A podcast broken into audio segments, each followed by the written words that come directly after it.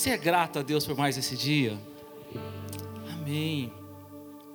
Sabe, é interessante essa questão de gratidão, porque esses dias eu estava ouvindo uma história de um senhor de 92 anos, um italiano, que no momento, naquele pico da pandemia, ele pegou né, o, o Covid-19 e ele ficou dois meses dependendo de um aparelho né, para respirar. E quando ele, graças a Deus, foi curado, e quando ele foi sair do hospital, apresentaram a continha para ele: 500 euros. E ele começou a chorar. E logo o pessoal falou para ele assim: Você não tem dinheiro? Ele falou assim: Não, eu tenho dinheiro.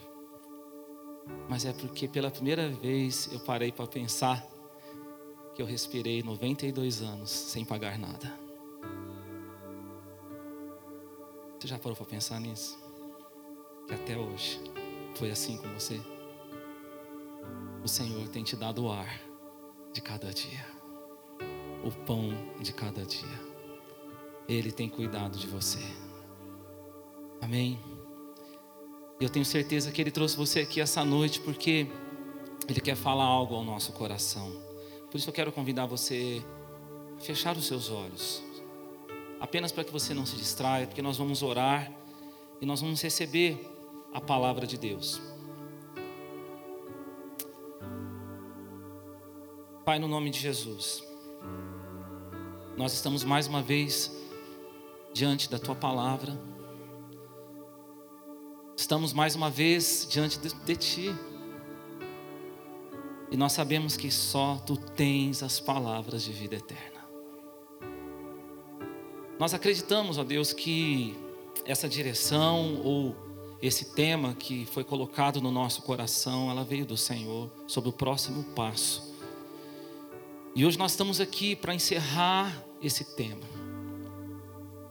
E cremos que nós estamos nos preparando para viver tudo aquilo que o Senhor já preparou para nós vivermos em 2022. Espírito Santo, nós já sentimos que o Senhor está aqui. Não por força, nem por violência, pelo meu espírito, diz o Senhor. Aonde tem muita presença de força humana, tem ausência do Espírito de Deus é pelo teu espírito.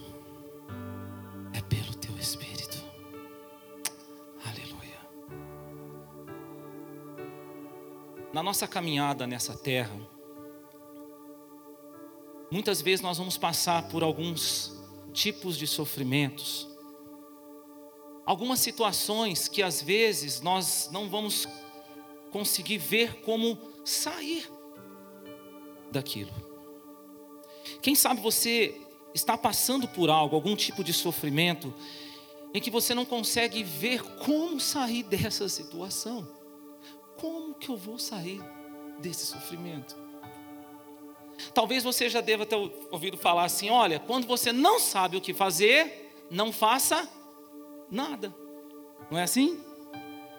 Mas eu digo para você que tem uma história de um homem na palavra de Deus que pode nos ensinar a sair do sofrimento, a dar um passo, a dar o próximo passo e sairmos do sofrimento.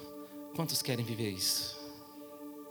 Quem sabe você que está aqui hoje, você está passando por algo, você fala, pastor, eu não sei como sair disso. Eu não sei nem por onde começar ou por onde recomeçar. Essa palavra é para você. 1 Crônicas, no capítulo 4, no versículo 9. Na verdade, são dois versículos que eu quero ler com você. E nesses dois versículos está a história desse homem. Você pode acompanhar aqui, ou você pode, através mesmo da sua Bíblia. 1 Crônicas 4, versículo 9, diz assim: Jabes foi mais honrado do que seus irmãos sua mãe lhe dera o nome de Jabes, dizendo: Porque com dores o dei à luz.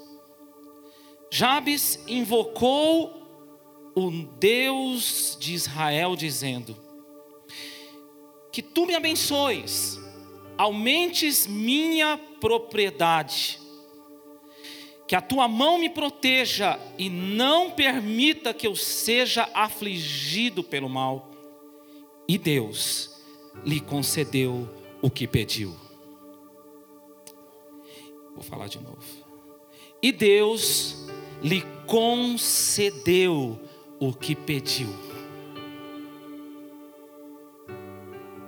Aqui nós podemos ver falando desse homem chamado Jabes. Qual é o significado desse nome Jabes? Filho da dor. Para o povo de Israel, o nome tem um significado muito importante.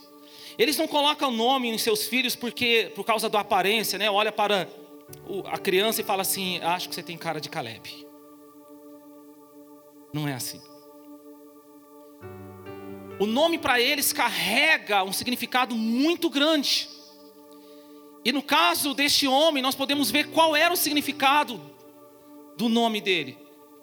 Foi o sofrimento, a dor que a sua mãe passou para dar a luz a ele. Diante desse sofrimento, diante dessa dor, ela então transferiu isso para aquela criança, colocando o nome de Jabes naquela criança, filho da dor. Sabe, nós não sabemos se foi apenas o sofrimento de dar a luz a uma criança, porque a Bíblia ela ressalta isso. Nós não sabemos o que essa mulher passou no momento da gestação, nós não sabemos o que ela estava enfrentando, mas o fato que ela transferiu o seu sofrimento, ela transferiu a sua dor para aquela criança. Ei, existem pessoas que são assim, pessoas que às vezes estão sofrendo, estão passando por alguma dor, e ela acaba transferindo isso para as pessoas que estão à sua volta. Ela não consegue reter aquilo apenas para ela, ela vai transferindo o seu sofrimento, a sua dor. Quem sabe você não convive com pessoas assim? Pessoas que vão transferindo para você a frustração, as decepções, o seu sofrimento, ou talvez você seja uma pessoa assim. Você tem sofrido, você tem padecido, e às vezes você tem transferido isso para aquelas pessoas que vivem perto de você. Mas sabe de uma coisa? Jabes não abraçou isso. Jabes não se apropriou dessa transferência. Jabes não, sabe, ele não tomou posse desse nome. Porque a Bíblia fala que Jabes em determinado momento da sua vida, ele orou a Deus, ele invocou o nome do Senhor para isso ser mudado na sua vida, e Deus ouviu a sua oração. Porque nós servimos um Deus que ouve a nossa oração. Existe um Deus que ouve a sua oração. algum tempo atrás, eu saí de férias, alguns dias de descanso com parte da minha família. E nós estávamos numa praia, bem que deserta, se podemos dizer assim, uma praia, sabe aquelas praias mais assim tranquilas, não aquelas praias que passa um tanto de gente que passa e vende milho e passa, é, até que passou ali, mas não era o forte daquela praia. E uma mulher que estava lá, ela até falou isso que ela é acostumada com aquela praia, fala, gente, aqui vocês não vão esperando, né, comer alguma coisa que é difícil. Aqui não passa, vocês têm que sair e procurar algum lugar para isso. Irmãos, naquele momento eu baixei minha cabeça, mas eu orei, voz alta, e as pessoas que estavam perto de mim ouviu essa oração. E orei, e eu falei assim: Ai Deus, como eu gostaria de comer um pastel de queijo. Quem gosta de pastel de queijo aí? Como que eu gostaria? Oh Deus, faça isso por mim. Não deu cinco minutos. Quando eu abri os meus olhos ali, estava um moço na minha frente com um cardápio na mão, falando assim: O que, que vocês desejam comer? Quando eu peguei o cardápio, o que, que tinha? Pastel de queijo.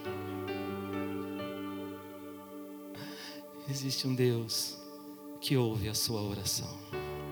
Sabe, Deus não ouviu a minha oração porque eu sou poderoso.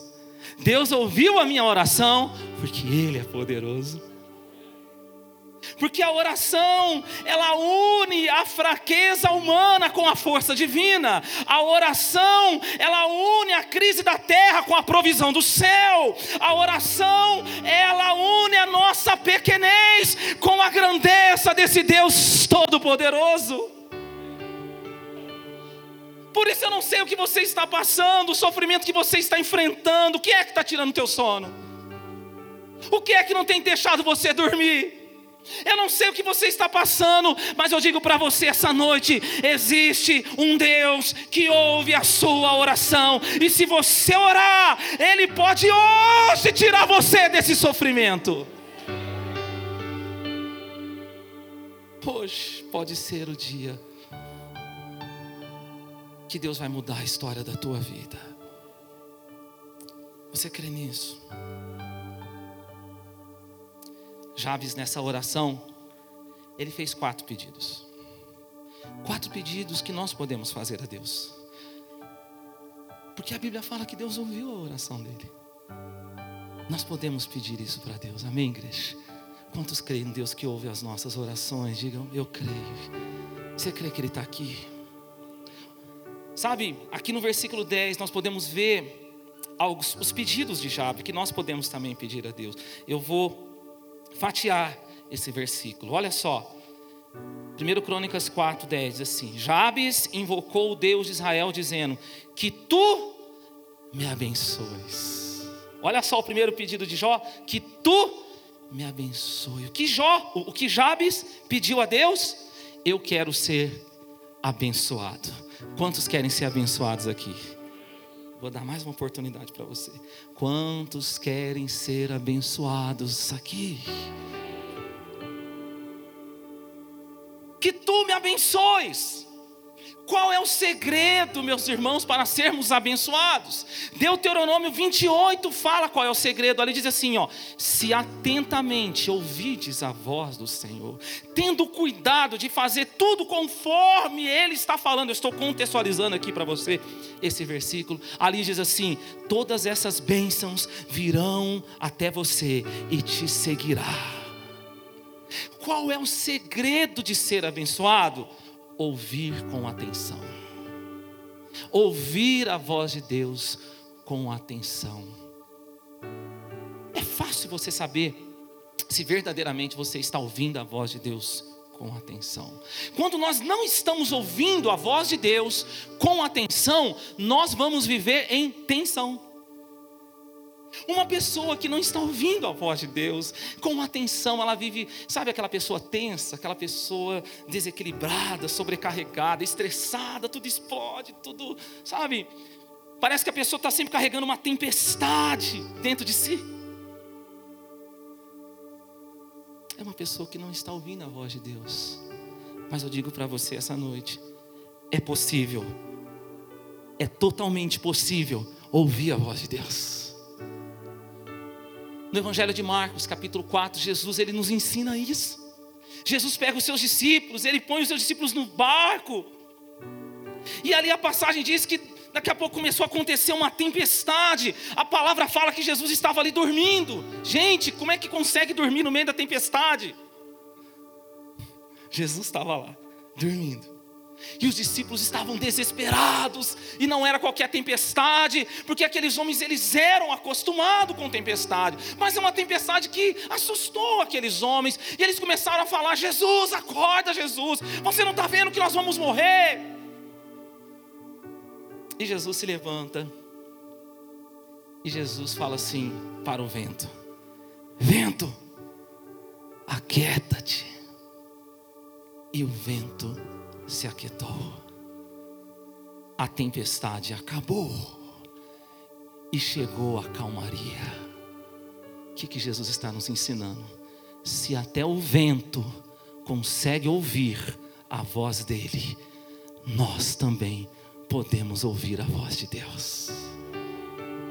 Se até o vento consegue ouvir a voz dele, É totalmente possível ouvir a voz de Jesus. Sabe de uma coisa? Eu não sei qual é a tempestade que está dentro de você, mas quando você ouvir a voz de Deus com atenção, essa tempestade vai se acalmar e vai chegar um tempo de paz, de calmaria, de bonança sobre a sua vida, porque muitas vezes não é o externo que está agitando o interno, muitas vezes é o interno que está agitando o externo.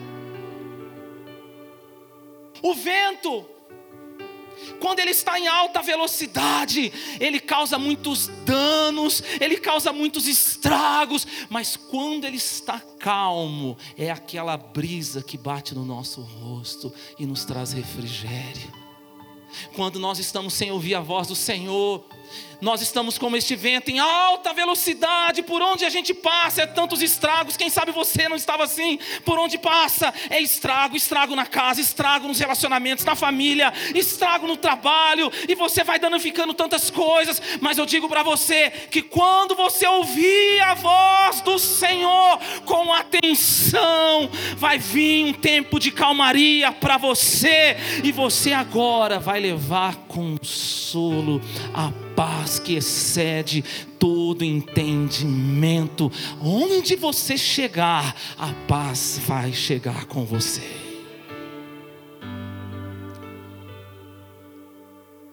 A primeira coisa que, o primeiro pedido dele foi: me abençoes. Quantos querem a bênção de Deus?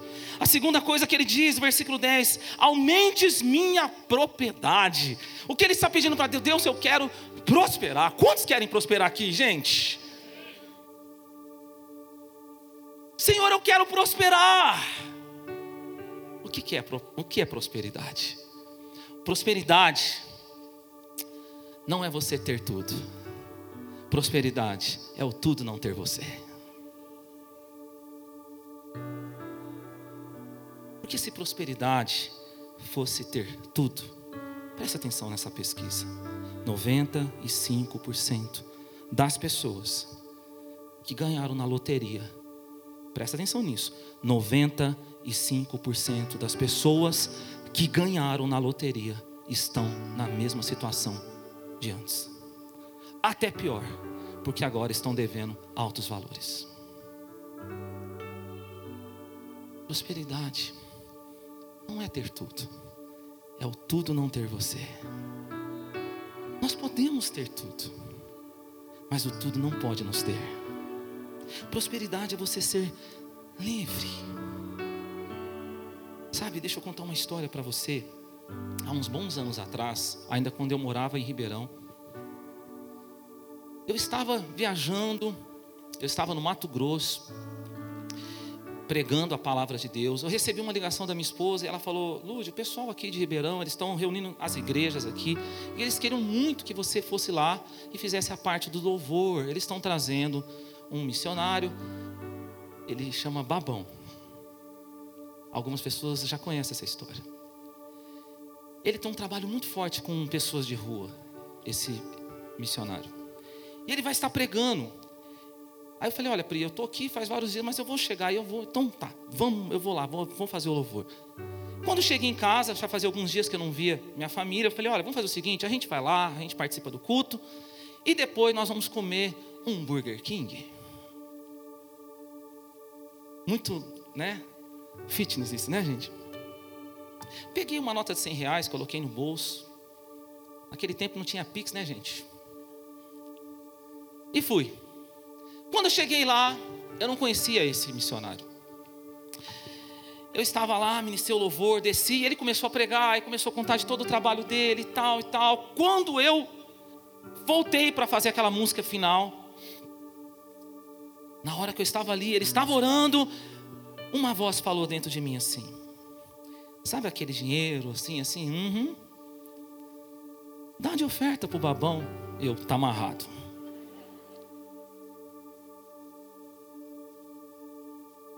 Aí eu falei: Não, Deus, se é o Senhor que está falando comigo, vai subir alguém aqui e vai falar e vai confirmar alguma coisa nessa situação.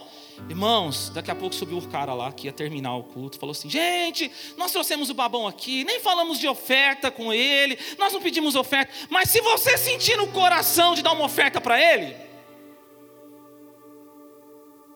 E eu falei: está amarrado de novo. Pode ficar tranquilo que eu não vou pedir oferta, tá, gente? Irmãos, eu saí dali, peguei na mão da minha esposa. Vamos embora. Nossa, homem, você está com pressa? Eu falei, vamos embora. Acabou o culto já. Vamos lá. Quando eu estava lá na fila do lanche, e eu comecei a pensar, falei, Senhor, mas também nem conheço ele. Será que é para dar mesmo? Eu não conheço, não sei de onde ele mora. Eu não sei, né? Valeu. Quando eu olho para trás, quem está atrás de mim na fila? O babão. Pastor Lude, que legal te. É, não conhecia você, que legal. O pessoal do evento me trouxe para comer aqui. Eu falei, é aqui, é aqui. Irmãos, não dei oferta para ele. Fui embora no outro dia. Fui para a igreja, lá em Ribeirão. De manhã chegava, estava ali orando na nave da igreja, para lá e para cá, meu celular na cadeira. Daqui a pouco, veja, ninguém sabia de nada, isso está passando dentro de mim. Daqui a pouco meu telefone toca. A minha esposa, Lude. Lude, você não sabe quem acabou de sair daqui de casa. Quem, Priscila? O babão? Falei, gente, isso, né, isso é uma assombração, né? Falei, quê? Lude, olha só que lindo que Deus fez. Na hora que vocês estavam tocando ontem, o Mike naquela época ele tocava teclado para mim na nossa banda. Ele olhou para o Mike, ele sentiu no coração de dar uma camisa que ele tinha trazido de Miami, da Hollister. Ele queria dar para o Mike, ele veio aqui só para dar a camisa para o Mike. Como se tivesse um buraco, eu entrava, irmão. Eu saí dali, fui na secretaria da igreja, o rapaz que trabalha, falei, cara, eu preciso achar esse babão. O que está acontecendo, pastor? Eu preciso achar ele. Eu consegui achar ele, irmão, antes dele ir embora. Você acha que eu cheguei lá todo espiritual, falando para ele assim, então eu vim aqui, né? Porque a gente dá uma oferta. Não, irmãos. Eu sabia que naquele dia Jesus estava me libertando do tudo. O tudo estava me dominando. Naquele dia eu passei a ser próspero. Eu peguei aquele valor e falei, babão, estou aqui envergonhado, porque Deus mandou fazer algo, eu não fiz. Isso é seu. Naquele dia, Jesus me libertou. A minha vida nunca mais foi a mesma nessa área.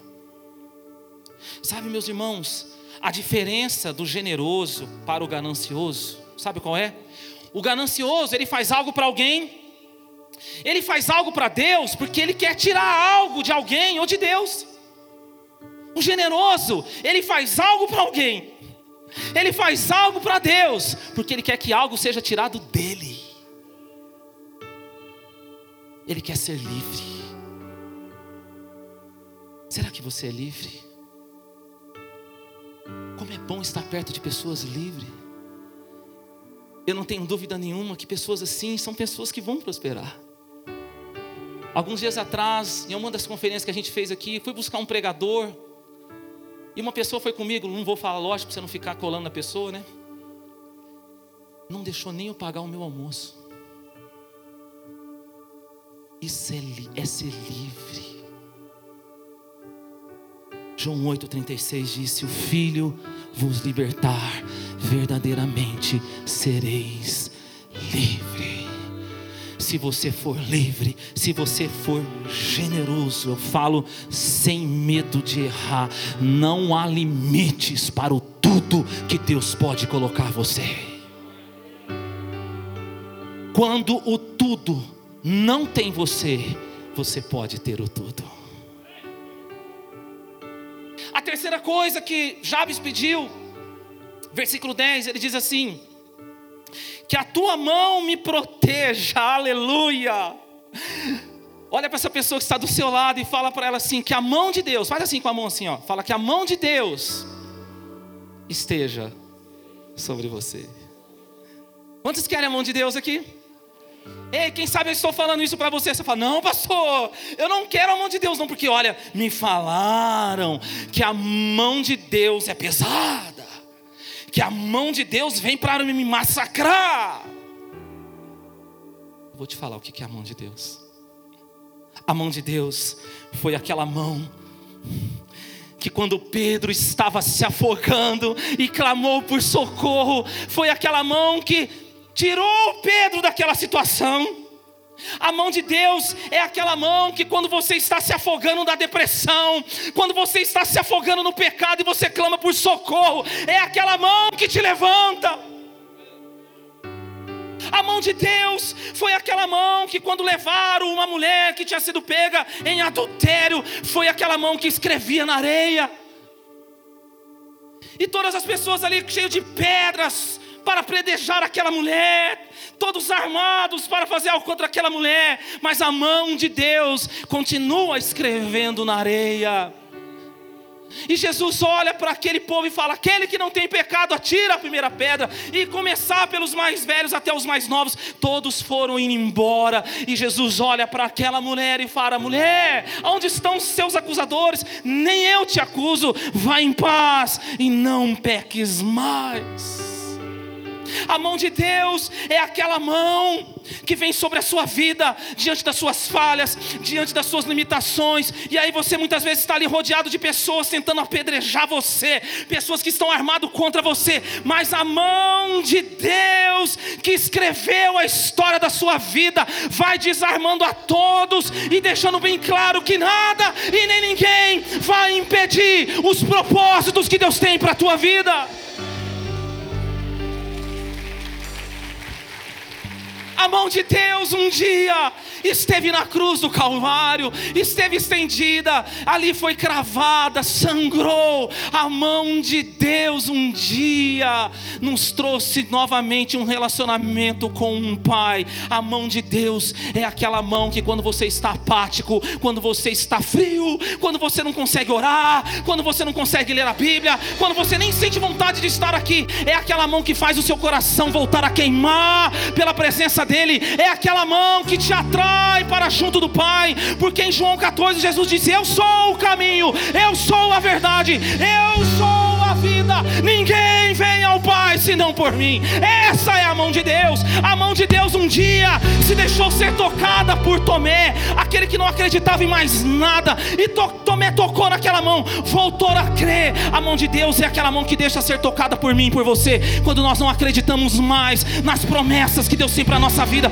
quando nós não acreditamos mais no ministério que Deus colocou para nós, quando nós não acreditamos mais na nossa família, na tua casa, você pode tocar na mão de Deus e você vai voltar a acreditar nas promessas de Deus sobre a tua vida. Oh, essa é a mão de Deus. Essa é a mão de Deus. Mas Jabes faz o último pedido. E ele diz no versículo 10: Que eu não seja afligido pelo mal.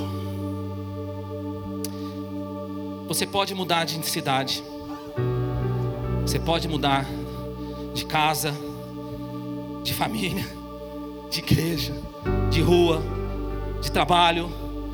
Você pode tentar fugir. Em algum momento, você vai dar de cara com o mal, de cara com a dor, de cara com o sofrimento. Um dia você vai dar, você vai estar cara a cara com o sofrimento. Não tem como fugir.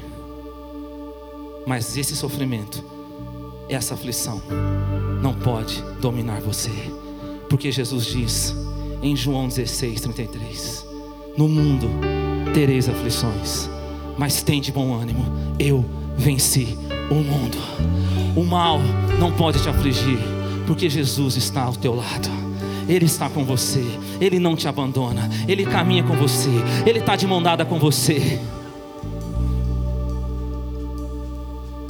Salmo 139 nos dá uma chave linda para aprendermos a agir quando nós dermos de cara com o sofrimento. Presta atenção nisso.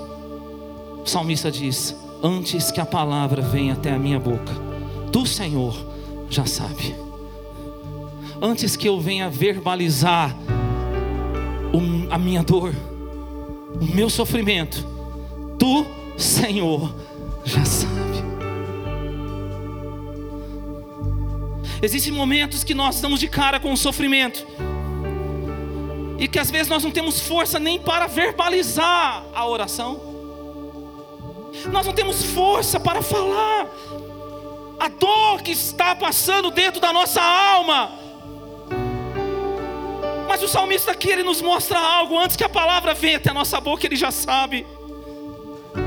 Isso quer dizer que quando você passar por um momento assim, você pode aprender a orar com as suas lágrimas. Sabe por quê?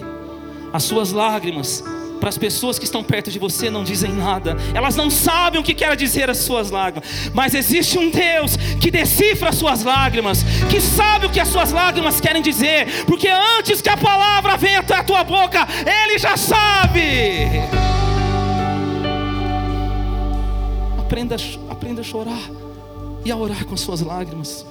Vai ter momento que você não vai ter nem força para falar, mas quando você derrama suas lágrimas. Sabe o que, que acontece? Ele vem com socorro bem presente. Os profissionais da área sabem o que eu vou dizer aqui. Quando acontece um acidente, os dez primeiros minutos são muito importantes o socorro chegar. Mas posso te falar uma coisa? Nos acidentes da sua vida, quando você ora, o socorro já está presente porque Ele é o socorro bem presente na hora da angústia. Quando você levantar dessa cadeira hoje e começar a orar, o socorro já está aqui neste lugar. Quando você levantar aqui hoje, presta atenção. Quando você levantar dessa cadeira e você começar a orar a Deus, o Deus que ouviu a oração de Jabes, o Deus que chama a existência as coisas que não existem, Ele já está com socorro bem presente para ouvir e atender a sua oração. Um dia, um dia Deus chorou, orou com as lágrimas diante do seu amigo que estava morto fazia quatro dias. A dor era muito grande. Mas o pai sabia o que aquelas lágrimas queriam dizer. Todas as vezes que você tem chorado, o pai sabe o que as suas lágrimas querem dizer. E o socorro bem presente já está sobre a tua vida. Você crê nisso? Você crê? Levante as suas mãos.